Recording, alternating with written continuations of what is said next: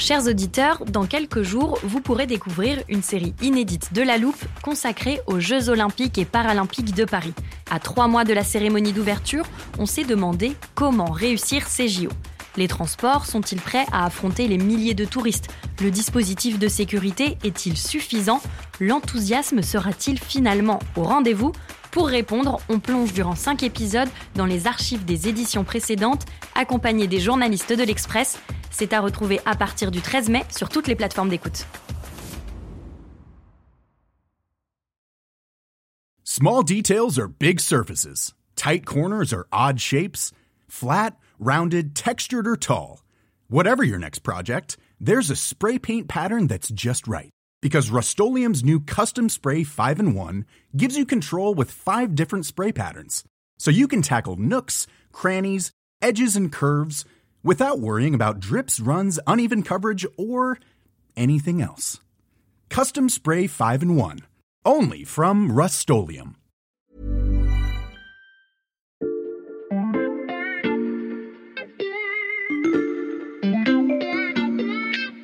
Salut, c'est Xavier Yvon. Nous sommes le lundi 19 septembre 2022. Bienvenue dans La Loupe, le podcast quotidien de l'Express. Allez, venez, on va écouter l'info de plus près. Vous savez qu'à la loupe, on aime bien se servir de ce qu'on a expliqué dans de précédents épisodes. D'ailleurs, c'est pour ça qu'on a installé une armoire à archives dans le studio. Elle commence à être bien remplie et à l'intérieur, il y a des podcasts qui nous sont particulièrement utiles. Ceux dans lesquels on a posé les enjeux d'un sujet capital un peu avant tout le monde. Évidemment, j'ai un exemple en tête. Au mois de janvier dernier, je ne sais pas si vous vous en souvenez, un de nos épisodes commençait comme ceci. Eh oh, c'est pas Versailles ici On vous listait aussi toute une série d'autres expressions incitant à éteindre la lumière quand on quitte une pièce, mais surtout, on vous expliquait les mécanismes complexes qui fixent le prix de l'électricité. On a des prix aujourd'hui qui atteignent euh, allègrement les 200 euros du mégawattheure. Depuis, vous n'êtes pas sans savoir que la guerre s'est invitée sur le continent européen et le prix du mégawattheure d'électricité a dépassé la barre des 1000 euros contre 85 il y a un an. Alors tout ce que notre spécialiste de l'énergie, Lucas Mediavilla, vous a raconté en début d'année est toujours d'actualité, mais on s'est dit qu'il était temps de vous apporter quelques éléments nouveaux et aussi de répondre à vos questions. Aura-t-on tous du courant cet hiver? À quel prix? Et grâce à quel fournisseur? Et à plus long terme, le prix de l'électricité redeviendra-t-il un jour statique? Salut Lucas. Salut Xavier. Merci d'être là pour cette suite de notre épisode du début d'année. Ah, je t'en prie, c'est normal. C'est vrai qu'il y a pas mal de trucs nouveaux à expliquer, même si on avait posé les bases la dernière fois. Alors justement, on va essayer de prendre ces éléments euh, nouveaux dans l'ordre. Je m'adresse à nos auditeurs, restez bien avec nous, on va en venir aux projections pour votre facture d'électricité cet hiver. Mais d'abord Lucas, je crois que tu voulais nous reparler du Merit Order sur le marché européen de l'électricité. Je te donne, euh, allez, 20 secondes pour nous rappeler ce que c'est.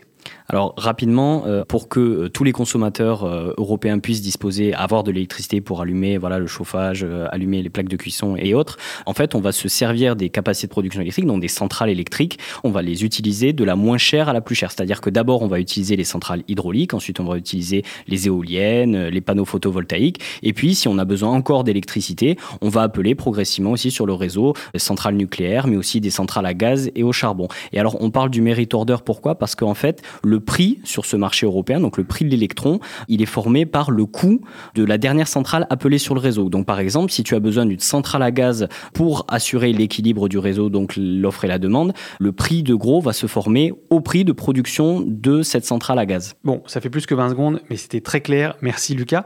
Euh, comment fonctionne ce merit order en ce moment? En ce moment, il produit des prix très élevés sur les marchés de gros. En fait, l'été, c'est traditionnellement une période de demande électrique assez faible parce que en fait, bah, l'hiver, tu as beaucoup de chauffage, tu as hmm. beaucoup de choses comme ça. Donc en fait, l'été, tu pas ça. Donc ça veut dire que quand il y a une faible demande, les prix sont plutôt bas parce que tu vas appeler sur le réseau les capacités les moins chères. Je t'ai hmm. dit, donc tu vas commencer par appeler euh, l'hydraulique, euh, le solaire, euh, l'éolien. Et en hmm. fait, pour fonctionner, ces centrales électriques, ça coûte pas grand-chose parce que c'est l'énergie du vent, du soleil, voilà, ou de l'eau, donc qui est gratuite. Mais cette année, tu as plusieurs facteurs en fait qui font que entre l'offre et la demande, tu as de moins en moins d'électricité d'électricité et la demande, elle reste stable. Et aujourd'hui, on a par exemple le phénomène de sécheresse qui impacte la production euh, hydraulique. Tu as un gros problème en France sur finalement la disponibilité du parc nucléaire. On en a déjà parlé mhm. ici. Et donc en fait, c'est multifactoriel et ça fait que on n'a pas assez de capacité de production électrique pour faire face à la demande. Donc dans ces cas-là, tu n'as pas assez d'électricité, tu vas devoir aller rallumer entre guillemets les centrales thermiques soit à gaz, soit à charbon et donc tu es dépendant du prix de ces énergies euh, fossiles. Et par exemple, en ce moment, on est très dépendant des centrales thermiques à gaz et donc on est complètement exposé à la flambée des prix du gaz au niveau européen. À cause de la guerre en Ukraine. Oui, tout à fait. Et, d'ailleurs, on en avait beaucoup parlé encore une fois dans la loupe, mais le prix de référence du ce qu'on appelle le Dutch TTF, donc voilà, le terme est pas très joli, mais en fait c'est l'indice de référence des prix du gaz en Europe. Et en fait, sur un an, il était multiplié par 10. Donc ça, ça fait augmenter évidemment le prix de production des centrales thermiques à gaz. Et en plus de ça, parce que ces centrales, elles émettent du CO2 dans l'air, elles doivent payer ce qu'on appelle des quotas carbone, donc des droits à polluer. Et en fait, ces quotas carbone, eux aussi, ils hmm. augmentent. Donc le prix du gaz augmente, le prix du CO2 augmente. Donc le coût de production d'une centrale à gaz, euh, il explose. Et comme c'est beaucoup de centrales à gaz dont on a besoin aujourd'hui pour équilibrer le réseau, eh ben, ça propulse les prix de gros du hmm. marché à des hauteurs stratosphériques. Et c'est pour ça qu'on se retrouve avec des prix du mégawattheure qui dépassent les 1000 euros, comme je le disais en introduction. Oui, tout à fait. Alors après, il y a juste quelque chose, c'est que la flambée des prix, elle touche les pays européens de différentes façons. Par exemple, l'Espagne et le Portugal, aujourd'hui, le prix de leur mégawattheure, euh, la dernière fois que j'ai regardé, il s'est changé autour de 187 euros du mégawattheure versus voilà, 500, 600, 700 dans, dans certains pays euh, européens, euh, dont la France. Et comment ça s'explique? Eh ben en fait là, euh, il faut encore une fois revenir à cette plaque de cuivre européenne, hein, ce mhm. marché européen de, de l'électricité qui relie les pays européens. Ce marché-là, il est censé faire converger les prix, c'est-à-dire que quand un pays qui a besoin d'électricité, il va importer de l'électricité de son voisin. Par exemple, la France cet été-là a eu beaucoup besoin d'électricité, elle en a importé d'Allemagne. Pour ce qui est de l'Espagne et du Portugal, bon, il y a quelque chose qui est quand même assez différent, c'est que euh, c'est une péninsule, ils sont mal connectés au reste de l'Europe, donc il y a une faiblesse des interconnexions et l'Europe a reconnu que euh, le fait euh, que le pays soit un peu coupé du reste de l'Europe, ça a justifié finalement qu'il puisse sortir du marché européen de l'électricité. Et donc là-bas, le prix du gaz, en fait, il est plafonné à un certain niveau, ce qui explique le décalage qu'il y a entre le prix payé par les Espagnols pour leur électricité et euh, le prix français. On note cette exception ibérique.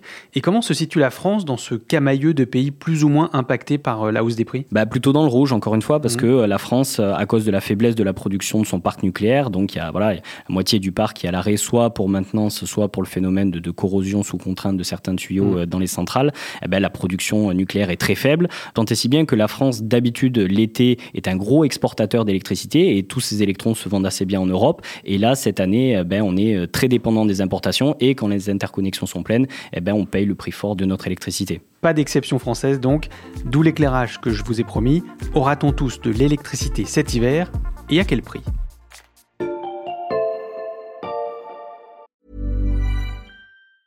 Hiring for your small business? If you're not looking for professionals on LinkedIn, you're looking in the wrong place. That's like looking for your car keys in a fish tank. LinkedIn helps you hire professionals you can't find anywhere else, even those who aren't actively searching for a new job but might be open to the perfect role. In a given month, over 70% of LinkedIn users don't even visit other leading job sites. So start looking in the right place. With LinkedIn, you can hire professionals like a professional. Post your free job on linkedin.com slash people today.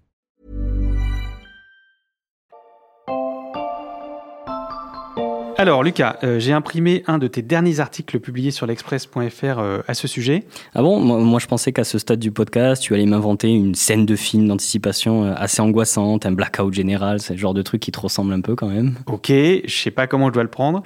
Non, j'ai imprimé ton article parce que j'aime bien ta phrase d'accroche. tiens, est-ce que tu peux la lire à nos auditeurs? Ouais, alors c'est pas de panique ou presque. Voilà, je trouvais que ça faisait un très bon point de départ. Tu peux nous expliquer pourquoi cette expression? Alors en fait, il y a eu un rapport qui a été euh, réalisé par le gestionnaire du réseau électrique, donc RTE, qui a été euh, rendu public euh, mercredi dernier. Mhm. Et en fait, la question que se posait RTE, c'est est-ce qu'il y aura de l'électricité cet hiver? Et donc en fait, le gestionnaire du réseau, il en arrive à une conclusion qui est assez rassurante. C'est pour ça que je dis pas de panique. C'est que a priori, il y aura pas de blackout. Mhm. C'est-à-dire que malgré l'hiver difficile qui s'annonce pour la France, en aucun cas, c'est ce que dit RTE, il y a un risque de perte de contrôle total du système électrique. Donc ça, c'est pour le pas de panique. Tout à fait, mais j'ai ajouté ou presque parce que la situation en fait elle reste très très tendue et d'ailleurs euh, RTE le reconnaît. Depuis des années, il y a eu une fermeture de nombreuses capacités de production euh, électrique euh, pilotable. Donc en langage plus concret, c'est les centrales à charbon qu'on a mmh. fermées beaucoup, ainsi qu'une centrale nucléaire à Fessenheim. Mmh. Donc on a fermé ces centrales de production pilotables. En même temps, on a du retard dans le développement des énergies renouvelables. On a beaucoup de retard par rapport notamment aux autres pays mmh. européens. On a du retard dans l'ouverture du dernier réacteur de Flamanville. Donc en fait, euh, ben, euh, il n'y a plus de marge sur le réseau euh, électrique. Et d'ailleurs, RTE vient d'avancer sa période traditionnelle voilà, de vigilance sur la sécurité d'approvisionnement électrique. Normalement, cette période, elle est circonscrite à l'hiver. Et cette année, elle commence dès octobre et elle se terminera en avril. Et sur quoi se base RTE pour rendre cet avis? Alors, c'est des calculs un peu savants. Hein, donc, ils vont croiser une myriade d'aléas liés à la météo. Est-ce qu'il va faire chaud? Est-ce qu'il va faire froid? Mmh. La disponibilité du parc nucléaire, ce qui n'est pas une mince affaire. Est-ce que ça sera des hypothèses hautes? Est-ce que ça sera des hypothèses basses? Il y a évidemment aussi la capacité d'importation euh, de l'électricité par rapport aux, pays voisins et la capacité des entreprises et particuliers euh, à faire baisser leur consommation. Et donc ils moulinent tout ça et euh, ils ont sorti trois scénarios qui vont de haut, donc avec des hypothèses qui sont plutôt bonnes, mmh. un autre scénario qui est dégradé avec des hypothèses qui là sont un peu plus compliquées et un scénario intermédiaire donc central. Et en fait le résultat c'est que dans tous ces scénarios, l'équilibre offre-demande d'électrique pourra être assuré sans restriction durant les six prochains mois, durant la quasi-totalité Donc c'est assez rassurant. Oui, mais je viens de t'entendre dire durant la quasi-totalité du temps. Alors tu vas me reprocher d'être euh, pointilleux sur les mots, mais ça signifie qu'il peut quand même y avoir des coupures. Oui, en fait, on dit quasi-totalité du temps parce que euh, ce que dit RTE, et c'est un scénario qui est improbable, mais si cet hiver, il y a une météo qui est très froide, une disponibilité dégradée du nucléaire ou l'impossibilité d'importer de l'électricité de nos voisins, il pourrait y avoir un déficit de 1% maximum de la consommation électrique. Mais on ferait comment dans ce cas-là alors? Alors ça, c'est vraiment le, scénario du pire, hein, c'est qu'il y aurait donc du coup 20 à 30 journées critiques sur les six prochains mois, donc c'est des journées où l'offre, donc la capacité de production électrique, ne répond pas aux besoins des, des consommateurs et des entreprises française. Et donc alors il faudrait une baisse de la consommation qui soit euh, volontaire et substantielle, sans quoi il pourrait y avoir des coupures. Donc c'est pas un blackout, on parle de coupures. Il mmh. euh, faut savoir que euh, RTE est très vigilant là-dessus. On parle de coupures qui sont organisées, qui sont temporaires. Et en fait il y a plusieurs niveaux dans les coupures que RTE peut mettre en place. Donc il y a déjà ce qu'on appelle l'interruptibilité, c'est-à-dire qu'il y a beaucoup de sites industriels en France. RTE peut en l'espace de 5 secondes couper l'électricité de ces sites-là. C'est un accord qui est passé entre les entreprises et RTE. Si ça suffit pas, RTE peut aller plus loin dans ce qu'ils appellent les moyennes sauvegardes. Et là, il peut mettre en place ce qu'on appelle les délestages. Mmh. Délestages, voilà, c'est de couper sur une période, par exemple, de deux heures, plusieurs sites euh, en France. Et dans tous les cas, euh, il n'y a pas de risque de blackout. Et en fait, RTE, surtout, compte sur euh, l'effort collectif des Français pour ne pas arriver à ça. Donc, la fameuse sobriété. Oui, et elle se décline voilà, de deux façons différentes. Donc, il y a déjà le plan du gouvernement donc, qui mmh. doit être décliné dans toutes les entreprises, les collectivités, même dans les administrations. Mais à côté de ça, euh, RTE mise beaucoup sur le dispositif qu'ils appellent euh, EcoWatt. Je ne sais pas si tu vois de quoi ça retourne. Évidemment, non seulement je vois, mais vu le sujet, je savais que tu m'en parlerais, alors on en a fait un chronomètre de la loupe. Tu peux respirer 30 secondes, Lucas. C'est parti. EcoWatt, un site internet qui existe déjà et qui permet de prévoir ou de suivre en temps réel la consommation et la tension sur le réseau électrique français. Si jamais il y a un risque de coupure de courant, vous recevez un SMS alerte rouge. Cette météo de l'électricité vous incitera alors à réduire votre consommation entre 8h et 13h et de 18h à 20h. Baisser le chauffage électrique à 19 degrés, modérer l'éclairage ou encore réduire l'utilisation des appareils de cuisson. Objectif, économiser 5% de la consommation nationale. Voilà, donc il reste à informer les Français de l'existence de ce dispositif. Et d'ailleurs, euh, RTE compte euh, sur les médias, sur euh, les réseaux sociaux. Il compte aussi sur toi, hein, Xavier, avec la loupe pour parler de ça. Et donc l'idée, c'est de faire passer ce, bulletin prévisionnel de l'énergie en France. Et d'ailleurs, RTE va réactualiser tous les 30 jours, refaire des scénarios pour ajuster par rapport à la météo. On en sera un peu plus hmm. sur est-ce que l'hiver sera chaud ou froid. Bon, nos éditeurs sont presque rassuré après ce point complet. Merci beaucoup Lucas. Je pense d'ailleurs à ceux qui sont clients d'un fournisseur alternatif, concurrent donc d'EDF, dont certains ont fait la une de l'actualité ces dernières semaines. Est-ce que l'hiver va être forcément plus difficile pour eux? Alors là, euh, évidemment, on ne parle plus euh, d'approvisionnement électrique, hein, mais, Mm. mais de prix. Je t'avais expliqué en fait la dernière fois que euh, l'État, en 2022, avait mis en place un bouclier tarifaire pour limiter la hausse de la facture des particuliers à, à 4%.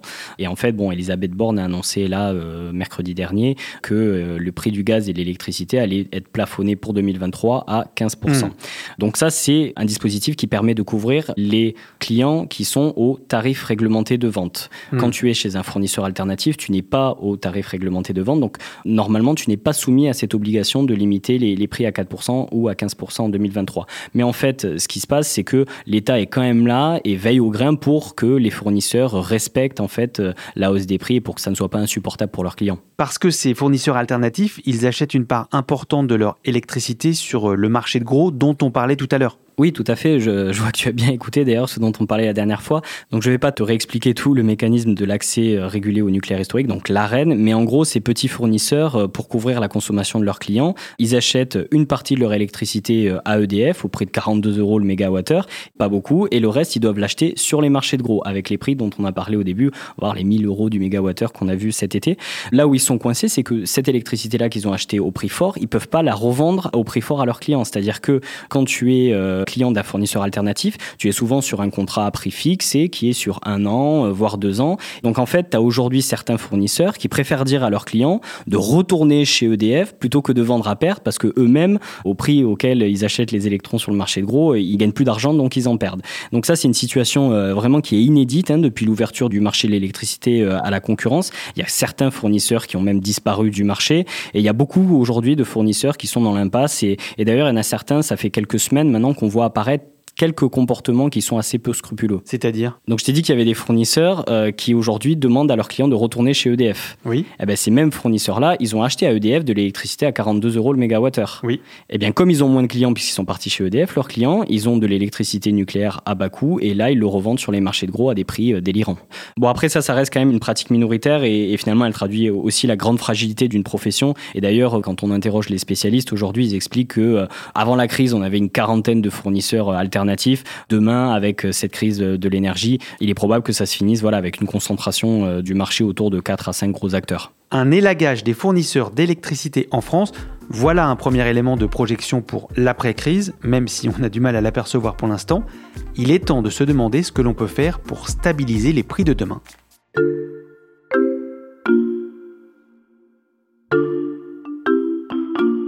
Dans un contexte d'explosion de l'inflation et des prix de l'énergie euh, en tant que guerre en Ukraine, aujourd'hui à Bruxelles se tient un Conseil européen extraordinaire et d'urgence sur ce sujet. Euh, Paul Germain, C'est- c'est quoi, là, euh, vous ton êtes avec nous depuis Bah, ça date d'il y a Bruxelles. 10 Comment jours, je te l'ai préparé parce que je me suis dit que tu voudrais me parler de ce plan européen qui se profile. Oui, en fait, si tu veux, il y a aujourd'hui la nécessité urgente hein, de mesures pour limiter l'inflation énergétique, parce que c'est un phénomène qui touche toutes Mm. les populations des pays de l'Union européenne. Mercredi dernier, il y a la patronne de la Commission européenne qui a envisagé euh, l'idée d'un plafond euh, pour euh, que les prix ne dépassent pas 180 euros du, du mégawattheure. Donc il y a tout un dispositif qui va être en discussion entre les, les pays membres. Mais ça, globalement, ça reste quand même des réformes de court terme, hein, le fait de caper l'électricité. Moi, je voulais surtout te parler de réformes à- à long terme de ce marché-là. La réforme du Merit Order dont tu nous as parlé au début de ce podcast. Oui, et d'ailleurs, la France, c'est un des pays moteurs, hein, c'est un des pays qui est le plus favorable à cette réforme. Et pour une raison très simple, en fait, la France, elle juge absurde que les prix de gros soient aussi dépendants des énergies fossiles, alors que euh, grâce au nucléaire, à l'hydraulique et aux énergies renouvelables, la France, il y a 95% de son mix euh, électrique qui est décarboné.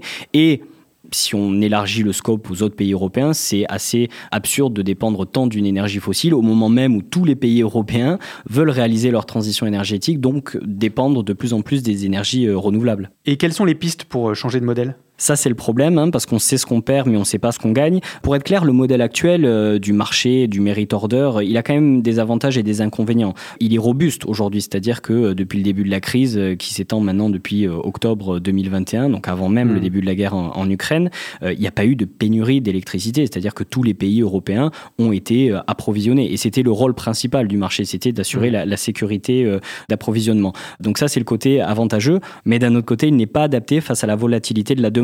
Par exemple, pendant le Covid, alors que la demande s'est effondrée, Mhm. euh, les prix, ils sont devenus négatifs, c'est-à-dire que euh, les producteurs payaient même leurs acheteurs pour les débarrasser de leurs électrons. Et d'un autre côté, quand il y a une situation avec une forte demande, bah, les prix, ils explosent. Donc le marché ne peut pas tout. Exactement. Et en fait, ce marché, il devait euh, inciter, euh, par la rémunération mérite order, il devait inciter les producteurs d'électricité d'investir sur des capacités euh, de long terme. On voit aujourd'hui que ce marché, c'était essentiellement un marché de court terme. Et donc, en fait, les investisseurs n'avaient pas la visibilité à 20, 30 ans parce que la volatilité était énorme. Et donc, ce qui s'est développé en termes de capacité production électrique ces dernières années, ça s'est souvent fait avec un soutien étatique. Et ça ne s'est jamais fait avec juste l'utilisation d'un marché seul.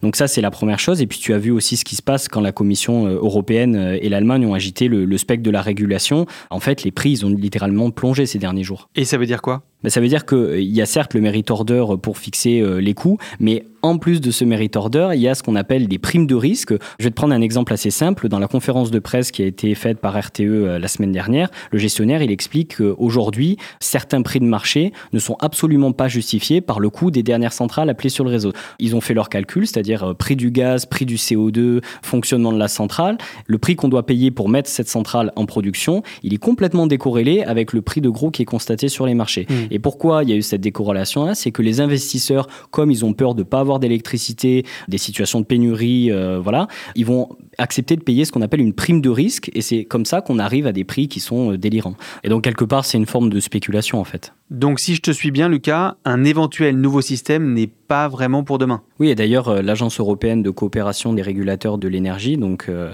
l'ACER, a jugé en avril dernier en fait que le système de tarification actuel, il était nécessaire pour rémunérer les producteurs afin qu'ils maintiennent leur capacité sur le réseau. C'est-à-dire que hmm. si demain tu as plus ce système-là, un producteur, voilà, une centrale à gaz, l'énergéticien qui gère cette centrale à gaz n'a aucune raison de garantir euh, cette production-là.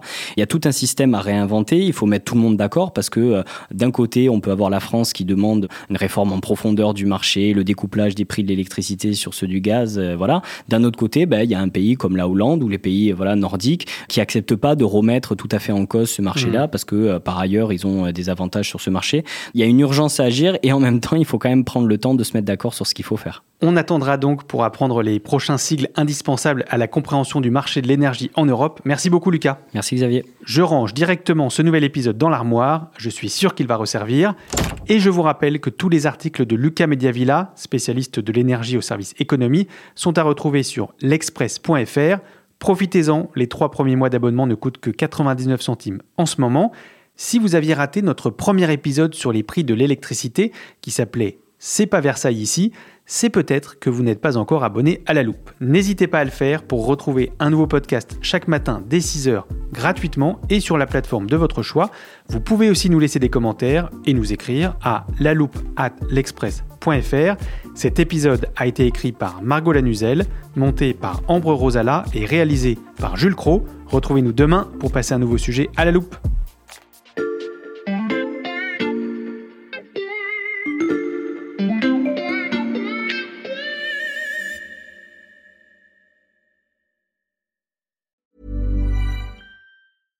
Small details are big surfaces. Tight corners are odd shapes. Flat, rounded, textured, or tall. Whatever your next project, there's a spray paint pattern that's just right. Because Rust new Custom Spray 5 and 1 gives you control with five different spray patterns.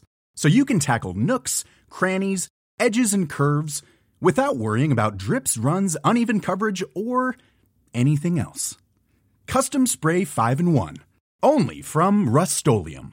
The secret to visibly firmer, summer ready skin is here. Osea's number one best selling Andaria algae body oil, clinically proven to instantly improve skin elasticity and transform dull, dry skin to silky, soft, and unbelievably glowing. Rich yet never greasy, Andaria algae body oil is formulated with sustainably sourced seaweed to help replenish the skin's moisture barrier and seven nourishing active botanical oils for results you can see and feel all over. The best part? It's signature scent. A blend of freshly squeezed grapefruit, cypress, and mango mandarin transports you to sun-kissed summer days. This all-natural scent is unforgettable. Everything Osea makes is clean, vegan, cruelty-free, and climate-neutral certified, so you never have to choose between your values and your best skin. Get healthy, glowing skin for summer with clean vegan skincare from Osea. Get 10% off your first order site-wide with code GLOW at OseaMalibu.com. That's OSEAMalibu.com code GLOW.